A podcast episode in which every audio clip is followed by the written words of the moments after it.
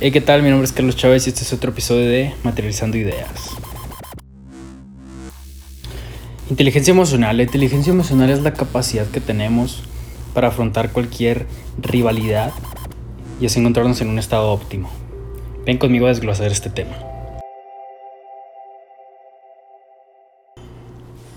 Diseñé un modelo, el cual es, el propósito es encontrarse en un estado óptimo emocional, mental y físico, en el cual puse diferentes actividades alrededor de él.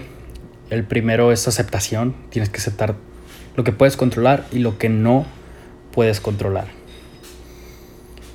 Tienes que hacer ejercicio físico, prepararte y mental. ¿Esto por qué? Porque algún día tu cuerpo y tu mente te lo van a exigir. No conocemos las situaciones en las que nos vaya a poner la vida. Es de suma importancia encontrarse preparado y preparada. Leer.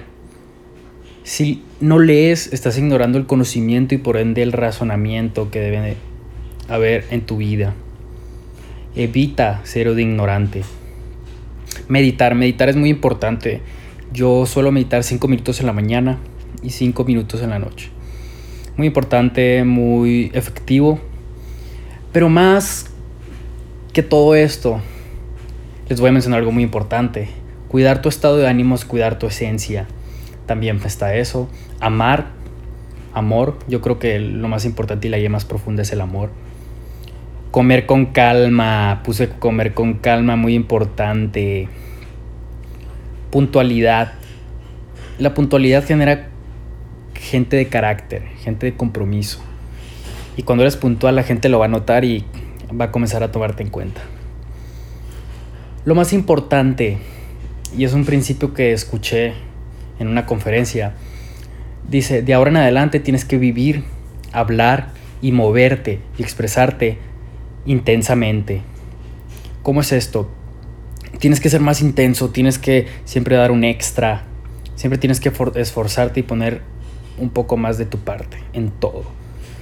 ¿A qué me refiero con esto? Hay mucha gente que dice que cambió su vida en 10 años, que perdió 10 años de su vida y que le tomó 10 años cambiar.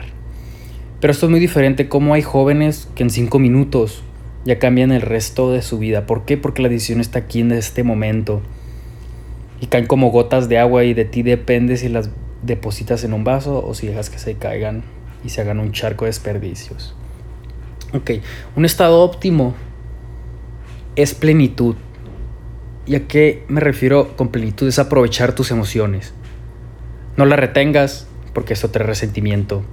No las encapsules porque te va a estar matando. No las guardes porque la ansiedad te va a estar carcomiendo y los nudos en la garganta, gastritis, agruras, dolores del cuerpo, todo sentimiento y toda emoción que encapsules se vuelve en una enfermedad psicosomática. ¿Qué es esto? Que es una enfermedad que el cuerpo la traduce porque inicialmente había una emoción de por medio. Ok, aprovechar emociones, aprovechar emociones y aquí les voy a dar algunos tips. Primero, con la tristeza. ¿Qué puedes hacer cuando estés del lado de la tristeza? Siente em-, empatía y simpatía por los demás. Así, así de fácil. Créeme que si te pones en los zapatos de otro, cuando estás en un estado de tristeza, créeme que es mucho más sencillo. Y la gente lo va a notar. Y va a haber una liberación de endorfinas, de neurotransmisores dentro de ti que te vas a sentir placentero, te vas a sentir pleno en la tristeza. Segunda emoción, enojo. ¿Cómo podemos canalizar el enojo? Mayor energía. Obviamente no te vas a desquitar con la primera persona que te encuentres o le vas a mentar la madre a quien tú quieras, no. El enojo trae una mayor energía y agarra impulso. Debes de tomar ese impulso que te genera la ira y el enojo y la furia para canalizarlo en cosas efectivas. Esto se llama inteligencia emocional y que se pone en práctica resiliencia. Y cómo el enojo ha sido un impulso y un gran motor en mi vida, eso me queda claro. Hay que aprender a usarlo. Ahora, felicidad. ¿Cómo nos podemos poner aprovechar la felicidad? Sí, yo creo que a veces no nos dan ganas de hacer nada simplemente con el hecho de estar feliz. Felicidad, amplifícala. ¿A qué me refiero? Cuando estés feliz, aprovecha y amplifica, hazla más grande esa emoción, aprovecha a hacer cosas nuevas, a reír, a bailar, a hacer algo que no te hayas atrevido, a arriesgarte, a hablarle a esa persona, a pedir perdón, a cantar, a bromear. Hice unas ecuaciones y te voy a decir cuáles son. Hay tres emociones bases que yo escogí, que es tristeza, enojo y felicidad. Tristeza más enojo, resentimiento.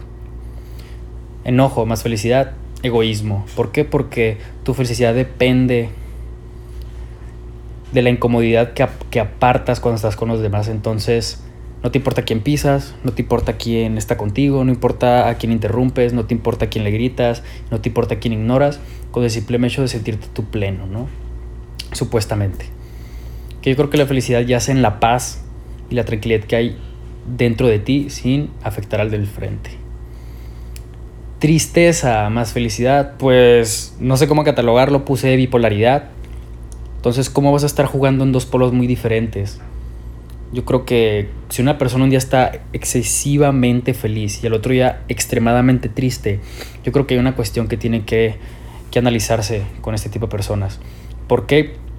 Porque si estás en un estado pleno y de felicidad, vas a buscar prolongarla lo más que puedas y aprovecharla y administrarla y cuidarla. Es esta cantidad de energía que debes de cuidar, no desgastarla, no derrocharla. Obviamente, si yo te doy un teléfono con 100 de porcentaje de pila y te voy a decir, ¿sabes qué? Te lo doy para una semana. No creo que te lo vayas a gastar el primer día, entonces es administrarla constantemente. ¿Y por qué si acepto toda emoción soy pleno? Porque acepto porque ese es el caso. Vivo lo que me toca internamente. Y como lo puedo cambiar, aceptándolo en el momento, se trasciende la emoción, la vives. A los 5 segundos ya estás feliz. 5 minutos ya estás contento. Esto me ha pasado. Y créeme que hago un trabajo de auto, autoexploración e introspección. Que estoy triste, que traigo ansiedad, que traigo un nudo en la garganta. Acepto esa ansiedad, acepto esa tristeza. La vivo y la sobrevivo y la supero. Eso es todo.